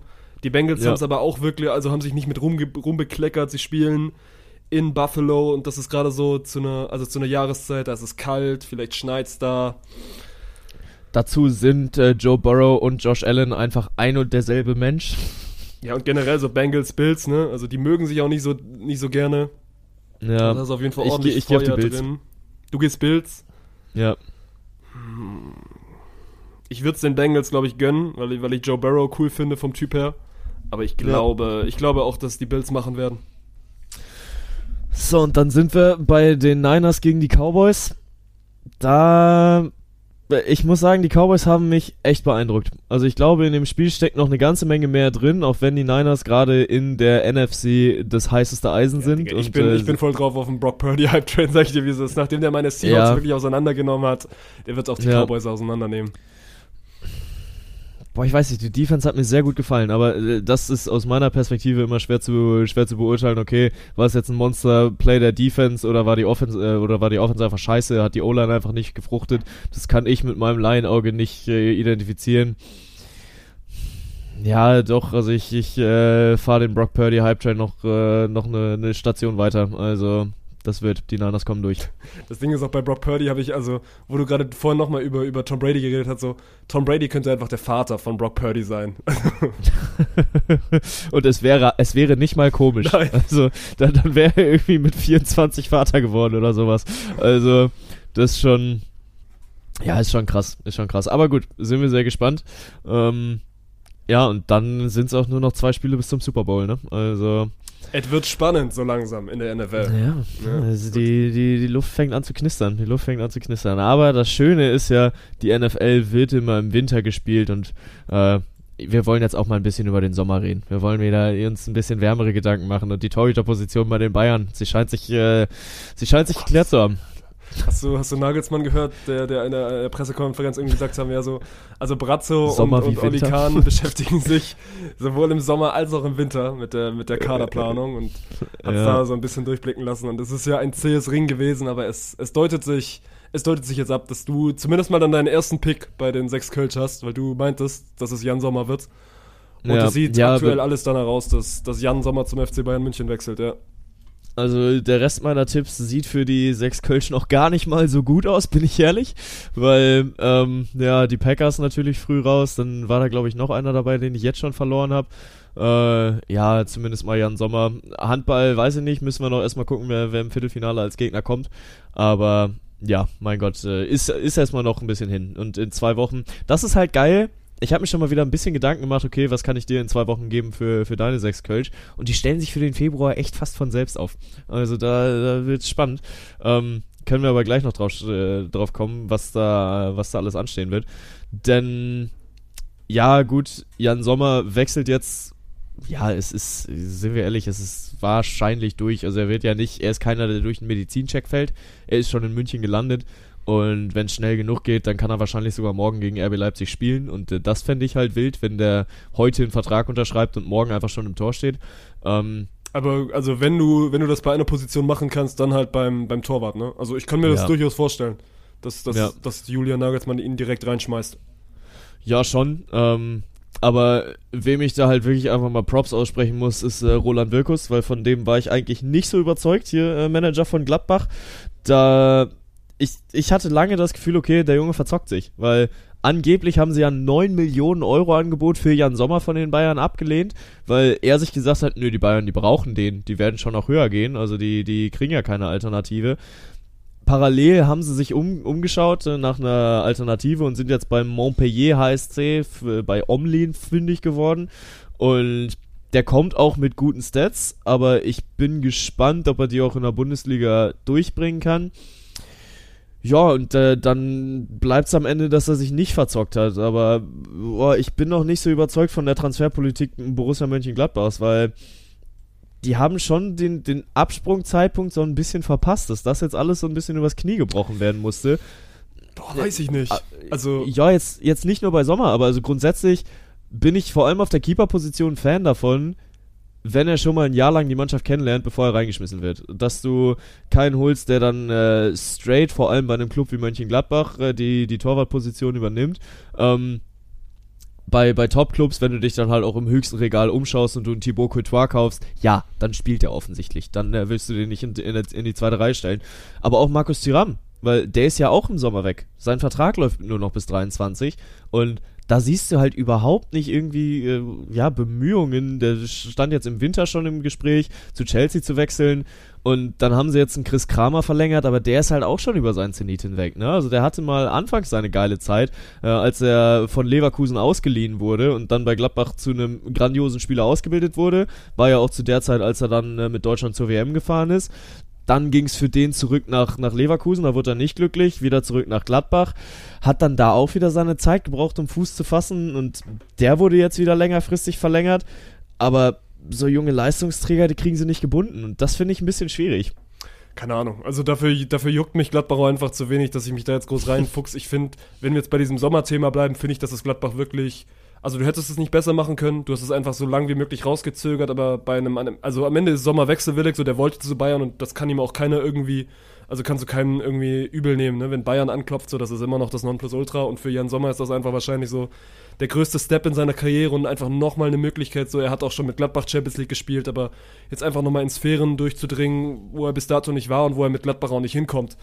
Und, und dann Ja. aber wirklich, also diesen Move zu machen, ich warte so lange, bis ich trotzdem einen guten Ersatz habe. So Gladbach hat Sippel auf der 2, mit dem willst du nicht durch eine Bundesliga-Saison gehen und dann mit, mit Jonas Omlin oder Omlin, so, nee, Schweizer, ne, dann müsste Omlin, also Jonas Omlin heißen, kommt aus Montpellier und das wird kein schlechter sein und, und das ist ja auch das Ding so, also was für ein Torwart findest du denn jetzt auf so eine kurze Zeit in, also mitten in der Saison? So, es gibt ja auch nicht jeder Verein einfach seinen Torwart ab, wenn jetzt Borussia Mönchengladbach an, anklopft, weil so groß ist Gladbach nicht. Also sind jetzt keine Ja. Bayern, die, die halt anklopfen können und wo dann ein Spieler auch einfach mal springt. Deswegen, ich finde es ich find's richtig gut gemacht für, für, die, für die Umstände und, und bin gespannt. Zum einen, wie es Sommer bei den Bayern macht. Das kann wirklich, also, das könnte ein heftiges Match sein und dann bin ich auch mal gespannt, Ja. wie lange wie lang ein Manuel Neuer braucht, um irgendwie da wieder vorbeizukommen oder ob er dann überhaupt auf diesem Niveau wieder dran vorbeikommt. Und, und dann mal gucken. Also, wir sind uns ja auch einig, dass das Omlin einen Sommer nicht ersetzen kann, weil Jan Sommer war wirklich, also war einfach mit einer der besten Keeper in dieser Bundesliga. Aber ich glaube trotzdem, so für diese aktuelle Situation hat das Gladbach, hat das Gladbach sehr gut gemacht. Ja, auf jeden Fall, zumindest mal auf der Torwartposition, da bin ich auch völlig bei dir. Ähm, äh, ja, gut, und äh, dann, dann wird sich einfach zeigen, wie gut dieser Omlin funktioniert. Aber wenn wir dann bei der Torwartposition bei den Bayern sind, ich glaube auch, dass es grundsätzlich sehr gut matchen wird, auch, weil ein Jan Sommer, der ist so erfahren. Ich glaube, bislang sein Karriere, sein Karrierehöhepunkt war das Achtelfinalspiel der Schweiz letztes Jahr bei der EM inzwischen ja sogar schon vorletztes Jahr bei der EM, äh, als sie da Frankreich rausgesch- äh, rausgehauen haben. Und äh, er dann Elfmeter von Kilian Mbappé pariert, um äh, die Schweiz in die nächste Runde zu halten. Das war grandios, also das war wirklich äh, ein legendäres Ding. Und das zeigt aber halt auch, dass er auf höchstem Level erfahren ist. Und er ist titelhungrig, glaube ich, wie jeder Profifußballer. Die sind ihm bei Gladbach verwehrt geblieben, ähm, außer vielleicht irgendwann mal den Telekom Cup oder sowas, keine Ahnung. Ähm, ja, und jetzt ist er halt an einer Station angelangt, wo er dann auch mal, mal zu größeren Berufen ist. Ich finde es aber spannend, was jetzt dahinter passiert, weil der wird ja Vertrag bis 25 bekommen. Die werden den ja jetzt nicht holen, um ihn bis zum Ende der Saison zu verpflichten. Es wäre auch dumm, ihn, ihm dann nur einen anderthalb Jahres Vertrag zu bieten äh, und äh, ihn also dafür dann 12 Millionen zu zahlen oder was sie jetzt auf den Tisch legen. Also 25 Minimum. Viel länger werden sie auch nicht gehen, weil der Junge ist auch schon 34. Ähm, und dann wird es einfach spannend zu sehen, wie wird die Situation mit Manuel Neuer, wenn er wiederkommt. Wird ein Neuer sich dahinter einordnen? Wird es einen Konkurrenzkampf geben? Wird es ein, so eine Situation geben, einer ist im Pokal, einer ist in der, in, in der Liga? Dann ist die Frage, okay, wer ist Champions League Torwart? Da, da stehen Ach, noch viele also Das macht Fragezeichen. Jan Sommer doch nicht. Also darauf hat auch Jan Sommer auch keinen Bock. Also du hast jetzt einfach wirklich zwei Nummer 1 Keeper beim FC Ja, Bayern, safe. die beide den Anspruch, weil bis dato hattest du ja immer mit so Sven Ulreich, der hat sich ohne Murren auf die Bank gesetzt oder war, war das Gebiet quasi mal klar abgesteckt. So, Neuer ist die 1, Ulreich ist die 2. Ich sehe es Ja. jetzt nicht ansatzweise so deutlich, dass du sagen kannst, Neuer ist die 1, Sommer ist die 2. Und ich glaube auch nicht, dass Jan Vor Sommer, allem, dass Jan Sommer das, das mitmacht. Ja. Und das wird auch eine Rolle gespielt haben bei Vertragsverhandlungen. Ja, da kannst du dir sicher sein. Und äh, da bleibt sehr, sehr spannend abzuwarten, was mit Manuel Neuer passiert. Es bleibt genauso spannend abzuwarten, was mit Alex Nübel passiert, weil der hat auch noch einen längeren Vertrag in München. Und er macht jetzt zumindest mal in Monaco ein bisschen Werbung für sich. Ich bin immer noch der Meinung, dass es von Nübel wahnsinnig dumm war, sich irgendwie gegen den, den Wechsel zurück zu den Bayern zu, zu stellen. Auch wenn ich es aus Profiperspektive natürlich verstehen kann. Du bist gerade bei dem Verein, du spielst eine okaye Serie. Ich glaube, die sind gerade Vierter mit Monaco. Ähm, dann willst du das Ding auch zu Ende, zu Ende fahren und wenn du dich dann irgendwie von vornherein breit positionierst, jo, ich will jetzt zurück zu Bayern und das ist meine Riesenchance, dann klappt der Wechsel aus welchen Gründen auch immer doch nicht und dann hast du die Kabine gegen dich und dann verlierst du deinen Stammposi äh, deine Stammposition im Tor. Das kann ich aus Profisicht verstehen. Allerdings aus Sicht, ich habe den Anspruch, Deutschlands Nummer 1 zu werden, weil die wird in fünf Jahren vakant sein. Und ich habe den Anspruch, äh, Manuel, ach, ich habe den Anspruch, das Bayern-Tor zu hüten, dann ist das die Chance gewesen, dass der jetzt zurückkommt, dass er sich jetzt äh, auf, auf der Bayern-Torhüter-Position auf höchstem Level beweist. Und ganz ehrlich, dann lass ihn ein krank geiles Rückspiel gegen Paris Saint-Germain machen. Er kennt die Truppe, der hat jetzt in den letzten drei Jahren, äh, in den letzten anderthalb Jahren Monaco drei, vier Mal gegen die gespielt und ich glaube, das wäre für ihn schon ein unterschätzter Vorteil gewesen, sich dann auch zu beweisen auf der Torhüterposition und dann noch einherzugehen und zu sagen, yo, okay, das ist jetzt mein Territory und das gebe ich nicht mehr ab. Und dann hast du nicht mit Sommer und Neuer äh, zwei überalterte Nummer 1 Keeper, sondern dann hast du mit Nübel und Neuer zwei Nummer 1 Keeper, die sich dann um eine Position streiten, wo der eine aber klar ist, okay, den können wir jetzt auf 15 Jahre hier festmachen. Aber also bei Nübel ist ja trotzdem, also das Nübel-Ding ist es ja nicht durch. Bloß weil er jetzt nicht zu den Bayern gegangen ist. Also der wird Ja, ja. aber die werden doch nicht drei Top-Keeper auf der Bank haben. ja, nö, aber also dann verleihst du Nübel halt nochmal, weißt du? Ich- Und das, das wird, glaube ich, nicht passieren. Ich glaube, das ist auch nicht der Anspruch des Alex Nübel, weil bei ihm wird's jetzt allmählich auch mal tickern, okay, yo, du bist jetzt, keine Ahnung, wie alt ist der, 25, 26? Ähm, da willst du jetzt ja auch mal irgendwo bei einem Verein ankommen und Stammkeeper werden und da was aufbauen. Und der Torhütermarkt ist nicht so dick besetzt. Also, du guckst dich ja gerade um, okay, wo, wo können wir was verpflichten? Wo ist irgendjemand, der äh, Manuel Neuer ersetzen kann? Da hast du nicht so viel. Und dann ist in England gerade ein David De Gea bei, bei Manchester United auch nicht mehr auf dem Top-Niveau. Hugo Lloris ist gerade mit 36 aus der französischen Nationalelf zurückgetreten. Der wird auch nicht jünger. Und dann hast du bei zwei, drei, vier englischen Top-Clubs eine Torhüterposition, die offen ist. Und dann bist du da als einer, der in der Champions League mal gespielt hat, der beim FC Bayern unter Vertrag stand, der jung ist, der, der Potenzial hat. Da wird schon der ein oder andere Verein anklopfen, wo auch ein Alex Nübel bei dem Gehalt dann nicht Nein sagen wird. Aber jetzt warte mal, ich gucke ich guck gerade. Also Sommer ist 34, Neuer ist. 36, wird im März 37. Neuer wird jetzt bald 37.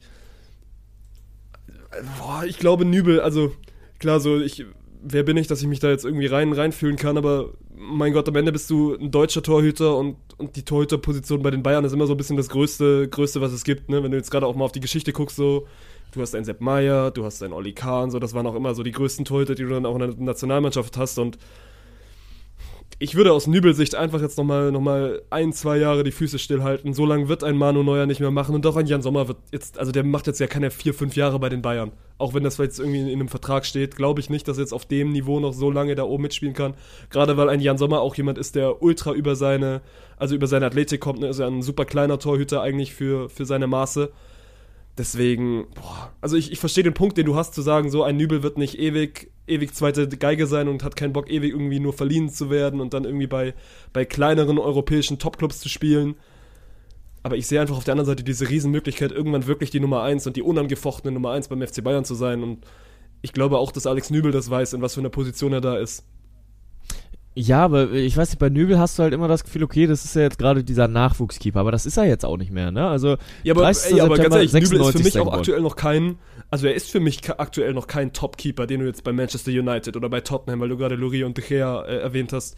Ja. Also da soweit ist er noch nicht und, und gerade auf der Torhüterposition, da, also da kommst du ja auch irgendwie mit 29, 30, 31, also in dieser Riege bist du ja erst in deiner Prime. Ist jetzt ja nicht so, ja. also du hast ja ein bisschen länger, länger Zeit, deswegen ich finde das auch nicht schlimm, dass, dass Alex Nübel jetzt noch vielleicht ein, zwei, drei, vier Jahre braucht, um in diese Prime zu kommen, weil wir sind uns ja einig, so, wenn der seinen Weg geht und, und gesund bleibt, so, dann, dann kommt er da auf jeden Fall hin, weil er einfach ein unfassbar guter Torwart ist.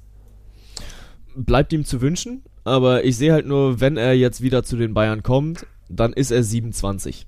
Also er kommt dann am 1.7. zurück. Äh, 1.7. ist aber noch Offseason. Im August geht es dann realistisch wieder los und Ende September wird er dann schon 27. Und ich weiß nicht, äh, ob es vielleicht einfach nur ein verblendeter Eindruck von mir ist, aber ich hätte dann keinen Bock mehr, nochmal ausgeliehen zu werden und dann nochmal für zwei Jahre hier zu wohnen und dann nochmal für zwei Jahre hierhin und dann wieder der Spielball zu sein. Und irgendwo wird ein Alex Nübel auch seinen Wert kennen und der wird auch sehen, was er gerade in Monaco in Monaco hält. Ich habe die französische Liga nicht verfolgt, dass ich dir nicht sagen kann, okay, da und da hat er gut gehalten, da hat er gepatzt, aber um bei Monaco Stammkeeper zu sein, gehört auch schon noch was dazu. Und äh, er hatte auch eine schwierige Zeit da, wo er nicht Stamm gespielt hat und jetzt ist er da angekommen, dass er erster Keeper ist.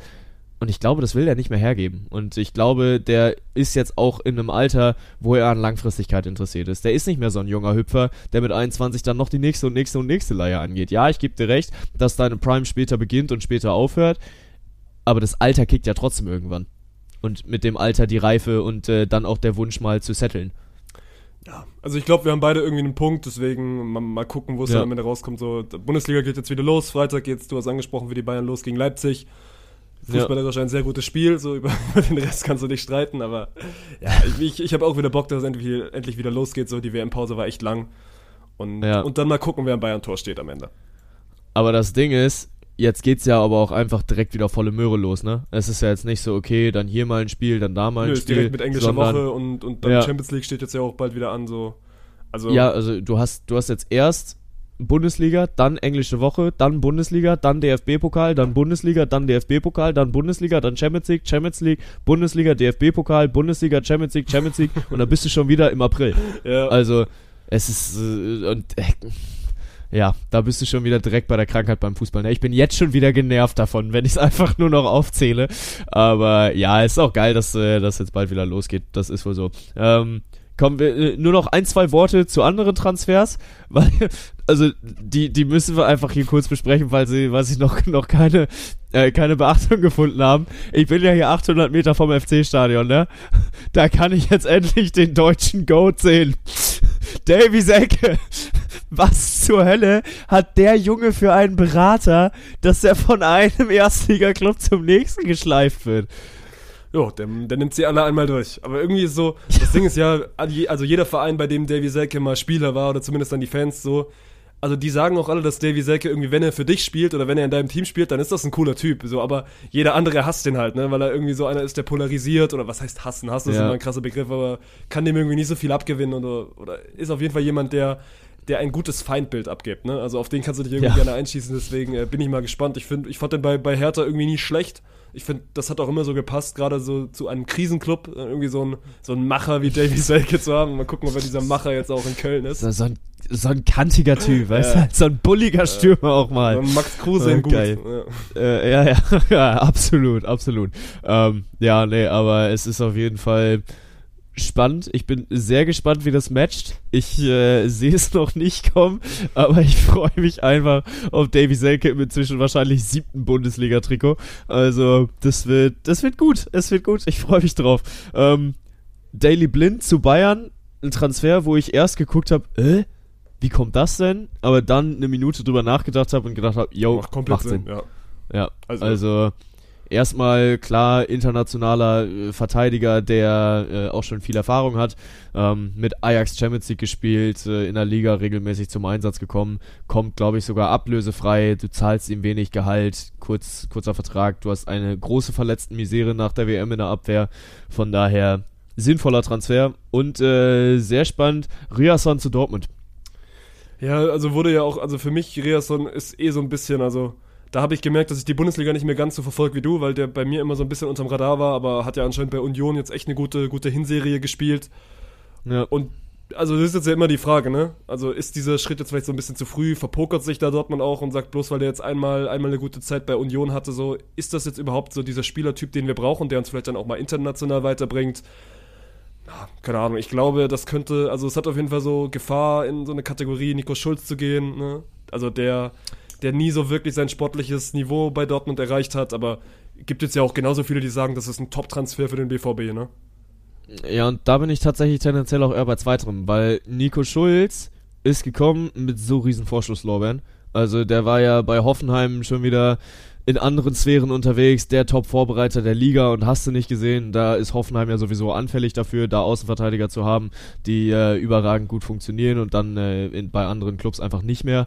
Ähm, ja, und da also das äh, hast du halt bei Riasson nicht. Und äh, ich glaube, das geht nicht nur dir so, das geht vielen Fußballfans so, dass sie einen Riasson gar nicht mal zwingend auf dem Schirm hatten. Und ich glaube, das ist das Riesenpotenzial. Also Rechtsverteidigerposition sowieso seit Hakimi vakant. Ich kann Meunier nicht verstehen. Ich konnte den Meunier-Transfer damals nicht verstehen, beziehungsweise den Transfer an sich schon, weil du kriegst einen internationalen Champions League-Verteidiger von Paris Saint-Germain. Da kommt ein Riesenname ähm, und dann fängt er an zu spielen und du denkst dir, äh, ist da, haben wir zufällig einen Bauern gekauft und äh, Meunier hat seine, hat seine Staatsangehörigkeit angenommen, weil, also der konnte ja teilweise wirklich einfach, also es war schlecht, was der gespielt hat. Es war wirklich einfach schlecht und inzwischen hat sich ein bisschen stabilisiert, aber es ist trotzdem noch weit weg davon gut zu sein. Ähm, ja, und dann muss man mal schauen. Ich glaube, wenn er sich in der Verletzungspause von Thomas Meunier beweist, dann wird Thomas Meunier keine Zukunft in Dortmund haben. Und äh, das wäre für Borussen-Fans auf jeden Fall eine gute Nachricht. Ja, aber also du hast gerade gesagt, also er hatte dieses Spotlight noch nicht, so das hat er jetzt halt sofort, ne? Weil wenn du zu Dortmund Ja. wechselst, bist du sofort in diesem Rampenlicht und mal gucken, wer dann damit umgeht. Und Ein Hakimi hat sich da komplett wohlgefühlt und Ja. der kam zwar von Real Madrid, aber war ein No-Name. ja, Ja, darf man gespannt sein, darf man gespannt sein. Einer, der mit Spotlight umgehen kann, schwimmen wir immer wieder rüber über den Teich, ist äh, LeBron James, der unter der Woche einfach mal wieder komplett rasiert hat. Äh, gegen die Hawks war das, als er 48 Punkte gemacht hat? Oder? Oh, du erwischt mich jetzt auf dem falschen Fuß, weil ich dachte, wir lassen jetzt NBA sogar vielleicht noch ein bisschen raus, weil, äh, also wir können wegen mir gleich noch kurz NBA machen, aber einmal um im Thema zu bleiben, wenn wir jetzt bei Transfers sind, weil wir haben letzte Woche Okay. über, über dein ukrainisches Wunderkind gesprochen, das du mir ja so ein bisschen näher gebracht hast mit Modric und du hast gemeint, jo, der geht zu Arsenal, 80 Millionen, äh, gab doch nochmal eine Wende, weil am Ende kam unser geliebter Verein aus London, Der FC Chelsea an und hat gesagt, ey, wir haben eh gerade so viel Geld, wir, wir packen dir 100 Millionen hin und da geht es jetzt am Ende auch hin. Also Modric jetzt nicht zu Arsenal, sondern bleibt quasi in derselben Stadt und ist nach, ist nach ist zu Chelsea gegangen. Spannend. Ja, vor allem- Spannend. Ja, vor allem, es schien ja schon alles in trockenen Tüchern. Also es hatten ja alle schon berichtet, jo, äh, kurz vor Abschluss, aber weiß nicht, ob er dann äh, zufällig ins falsche Auto eingestiegen ist und dann an der Stamford Bridge rausgekommen ist. Also völlig seltsam. Also er da war in London, um bei Arsenal zu unterschreiben. So. Das ist also das Perverse. Er war ja wirklich in London, um, um, um Ja. zu Arsenal zu gehen und dann quasi in, in wirklich allerletzter Sekunde kam so Chelsea irgendwie um die Ecke und gemeint so, ey, wir würden dir 20 Millionen mehr bieten, ne? Irgendwie sowas muss es gewesen sein. Also das war ja wirklich, es war so seltsam. Ähm, aber keine Ahnung, vielleicht musste, musste Chelsea spontan auf den Joao Felice-Ausfall reagieren, weil wir haben letzte Woche drüber geredet. Äh, 20 Millionen haben die, glaube ich, gezahlt für, obwohl, nee, so viel waren es nicht, 11 Millionen haben sie gezahlt für die Laie von Joao Felice. Für eine halbe Saison. Von Atletico. Also für eine halbe Saison. Ja, ja, genau. Für, stand auch mal irgendwo, 20 Premier League Spiele. Ja, für ihm 11 Millionen überwiesen für 20 Premier League Spiele. Jean Felice spielt direkt das erste gegen Fulham, macht ein gutes Spiel, will ich ihm gar nicht wegnehmen. Also er war der glänzende Stern auf dem Aber halt nicht Chelsea-Feld. so lange, ne? Und, und dann rammt er einen Fulhammer wirklich kniehoch seine offene Sohle gegen das Bein, fliegt vom Feld und wird die nächsten drei Spiele gesperrt. Weil ganz ehrlich, dann erweist du deiner Mannschaft halt auch einen Bärendienst, wenn du als bester Typ dann halt deine rote Karte kriegst. Damit sind einfach vier Spiele nichtig. Das erste, was er gespielt hat und die drei, die er gesperrt wird, das sind vier von 20. Also wir sind mittlerweile das- deswegen, also wir rechnen das jetzt mal durch, wir sind bei 11 Millionen für 16 Spiele. Mal gucken, wo wir am Ende rauskommen. Ja, also diese rote Karte kostet Chelsea so zwei bis drei Millionen Euro. Schnapper, das ist schon echt Wahnsinn, ne? Das ist schon wirklich Wahnsinn. Aber krank, es ist einfach krank. Und äh, Chelsea weiter im, im Sinkflug, genauso wie der FC Liverpool, die zwar gegen Watford mit Ach und Krach noch irgendwie weitergekommen sind, aber dann am Wochenende immer von Brighton and Hove 3-0 auf die Fresse kriegen. Diese englische Liga ist gerade wirklich wild, weil also wirklich so Vereine, die, die in den letzten Jahren wirklich, wirklich gut waren, befinden sich einfach wirklich im freien Fall. So Chelsea, also du hast gerade angesprochen, verliert das Spiel gegen Fulham direkt mal 2-1. So jetzt haben sie gegen Crystal Palace 1-0 gewonnen und Liverpool ist auch so, so weit weg von, von Champions League. Deswegen, äh, ich, ich freue mich jetzt auch endlich, dass die Bundesliga mal wieder losgeht. Aber irgendwie ist, ist das auch charmant, ne? Dass mal, dass mal so große Teams nicht so erfolgreiche Ja. Zeiten haben, ne? Weil das macht ja dann auch irgendwie wieder spannend. Ja, total, total. Und äh, Man City ist auch aus dem Pokal, also gut, was heißt aus dem Pokal, aus dem League Cup Die haben auch also in England gefühlt egal. vier Pokalwettbewerbe. Äh, Ja, ja, also äh, da gibt's ja dann halt diesen League Cup, wo halt alle aus der Premier League dann gegeneinander spielen, wo das Finale meistens auch irgendwie so Januar oder Februar ist. Ähm, und da sind sie jetzt rausgeflogen, aber da sind sie auch mit einer B11 angetreten und das ist einfach egal. Also ich glaube, da sind schon relativ viele bis alle Großen raus. Arsenal vielleicht noch drin, aber das war's auch. Heute Abend kommt's dann wieder, also für uns heute Abend, am Donnerstagabend kommt's wieder zum, zum Premier League Spitzenspiel. Man City gegen Tottenham, da habe ich auch wieder sehr Bock drauf. Also ich glaube, das könnte ich mir schon mal geben. Ist irgendwie, ist was Gutes, ums, ums nebenher laufen zu lassen. Ähm, ja, aber Premier League und England geht natürlich, geht viel durch die Decke. Aber macht auch Spaß. Also ganz ehrlich, ist auch mal schön, da über den Tellerrand zu gucken und nicht nur auf Deutschland Bundesliga, sondern sich da den englischen Vereinszirkus auch mal anzuschauen. Ähm, weil, ja, das, das kannst du keinem erzählen, was da alles passiert. Gut, äh, du musst, du musst sagen, du bist der, der gleich Uni hat. Ob du jetzt noch einmal kurz LeBron James abfrühstücken möchtest oder einmal noch kurz NBA machen willst oder ob wir das schieben. Ja, wir haben ihn ja gerade schon angeteasert und ich habe auch nicht viel zur NBA zu sagen. Ähm, aber ich habe gleich wirklich Uni und vor allem ich muss noch schneiden und habe gleich einen Vortrag, den ich vortragen muss. Äh, hier, meine drei Karteikarten. ähm, aber den wollte ich ganz gerne vorher nochmal einmal durchgehen. Ähm, entsprechend, komm, wir haben ihn angeteasert, äh, LeBron James mit einem ja, wieder mit einer unfassbar guten Saison und äh, ist auf Rekordjagd. Irgendwie nur noch 200, 250 Punkte bis Kareem. Also werden, werden nicht mehr so viele Spiele, so also 10, 9, 8, so aktuell liegt er ja über 30 im Schnitt auf. Deswegen, also Ja. das wird in den, in den nächsten Wochen auf jeden Fall passieren. So mal gucken, ob wir dann. Ja gut, wir werden auf jeden Fall nächste, also die nächsten zwei Mal nochmal Podcasts aufnehmen und dann sind wir wahrscheinlich irgendwie in diesem, in diesem historischen Gefilde, wo er dann, wo er dann vorbeiziehen wird und dann wird er die meisten Punkte aller Zeiten gescored haben und das geht ja natürlich dann. Gibt ja dann einige, die sagen, gut, für, für viele ist dann die Go-Thematik damit dann beendet. Finde ich ein bisschen schwierig, weil ich mache, also, weil das ist ja dann wirklich mal nur ein Stat, der beruht einfach auf, also auf seine, also dadurch, dass er einfach lange dabei ist, ne? Also irgendwann, Ja, ja. irgendwann ziehst du halt vorbei, wenn du mehr Spiele machst. Ich finde da gerade so, gerade so, so Titel oder, oder andere Stats ein bisschen wichtiger und ich will jetzt gar keine Go-Thematik aufmachen. So LeBron spielt auch mit 38 aktuell eine heftige, eine heftige Saison, ist so ein bisschen derjenige, der das Lakers-Team trägt. Du hast gerade angesprochen, 48 Punkte macht er gegen die Rockets. Das Spiel ge- gewinnen die Lakers. Aber ansonsten, auf der anderen Seite so, sie verlieren aktuell einfach zu viele knappe Spiele, ne? weil sie, sie kriegen es jetzt sogar hin gegen gute Teams. Sie haben jetzt gegen die Mavericks in Overtime verloren, sie haben gegen die 76ers wirklich ein One-Possession-Game verloren. Sie haben jetzt heute Nacht, habe ich mir heute Morgen angeguckt, gegen die Kings, auch aktuell wirklich ein heißes Team im Westen, auch wieder ein One-Possession-Game verloren. So, sie kriegen es gerade nicht hin, diese knappen Spiele zu gewinnen. Und da, mein Gott, am Ende ist schön und gut, dass dir LeBron irgendwie jede Nacht 35, 40 Punkte gibt. Aber wenn du die Spiele nicht gewinnst und die Playoffs sind, sind weiterhin in, in, also nicht in weiter Ferne, weil der Westen ist gerade dann in der Mitte super ausgeglichen. So, die Lakers sind, glaube ich, so zwei Spiele jetzt hinter einem Play-In-Spot. Also das ist alles noch möglich. Und wenn Anthony Davis jetzt auch bald zurückkommt, so, dann ist das immer noch eine gute Truppe. Aber aktuell gewinnen sie halt die Spiele nicht. Und dann bringt es dir auch nicht wirklich was, wenn dir LeBron immer, immer solche überragenden Zahlen liefert. Ja, das stimmt. Also die Lakers stehen gerade auf 13, sind äh, ab 10 ist Play-in-Turnier, oder? 10 ist Play, aber guck, das ist äh, ja nicht, also wie, viel, ja, wie viele ja, ja, Siege fehlen denn? Zwei. Zwei Siege. Also es ist nicht viel, das äh, auf jeden Fall. Ähm, ja, gut, und die Saison ist ja auch noch lang genug, ne?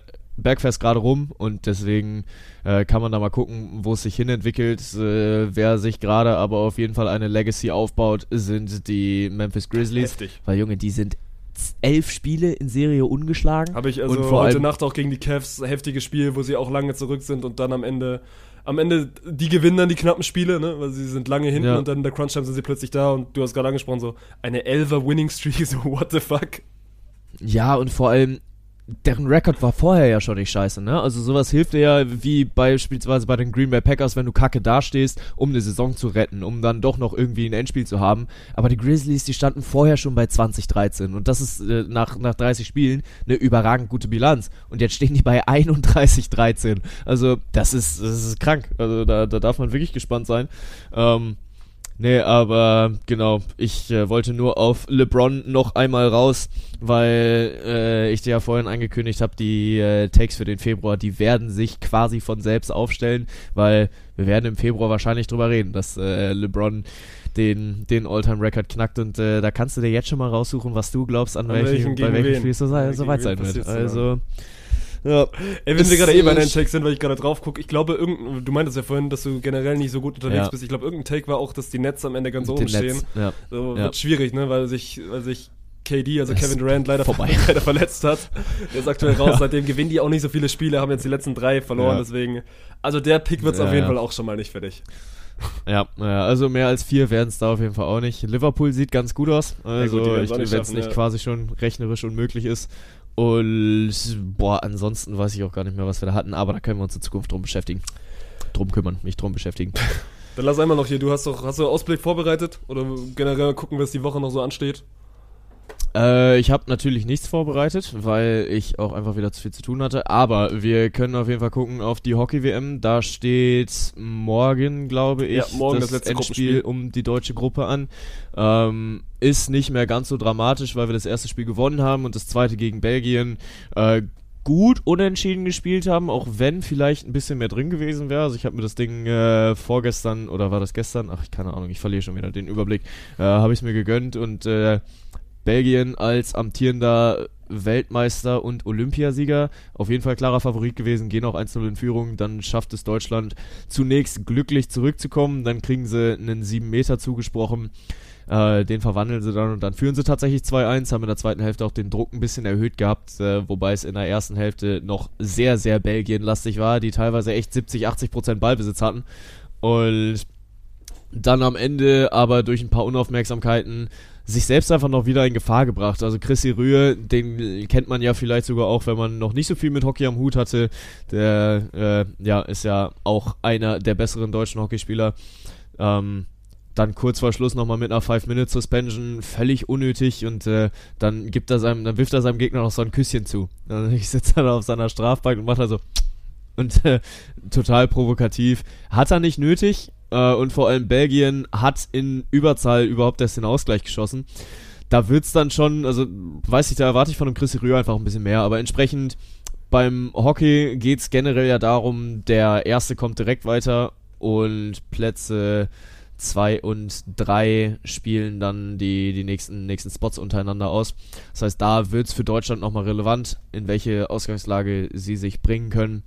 Und ja, dann darf man mal schauen, wie es da weitergeht. Wir haben Handball, hatten wir ja schon angesprochen, für uns heute Abend, am Samstagabend und am Montagabend spielen wir unsere drei Gruppenspiele, also unsere drei Hauptrundenspiele, bis es dann nächsten Mittwoch, glaube ich, in die in die Viertelfinals reingeht. Äh, ja, dann natürlich hier, was wir schon angesprochen hatten, unsere NFL, die wieder weitergeht. Bundesliga ist am Start. Premier League hat wieder ein paar hochkarätige Spiele dabei. Also das Sportlerherz wird wieder glücklich gemacht. Runde Woche, die, die uns da Ja. bevorsteht, würde ich auch sagen, ja. Gut, Ach so, äh, und englische Woche natürlich nächste Woche, ne? Haben wir auch gerade schon angerissen, aber da, ja, steht auf jeden Fall ein bisschen was ins Haus. das soll es gewesen sein. Dass du einmal, Toll. einmal in Richtung Uni dich wieder aufmachen kannst. Ja, ich danke auch der Allianz, dass sie es ermöglicht, dass ich noch rechtzeitig zu meinem Vortrag komme. Äh, natürlich wieder voll gesponsert bei der Allianz. Äh, schön, dass ihr an Bord seid und auch schön, äh, dass ihr da draußen wieder eingeschaltet habt. Und dann würde ich mal sagen, hören wir uns nächste Woche. Wieder pünktlich? Fragezeichen? Wieder pünktlich, Fragezeichen und dann packen wir Ausrufezeichen dahinter. Hat Spaß gemacht, macht's gut. Bis dann. Ciao, ciao.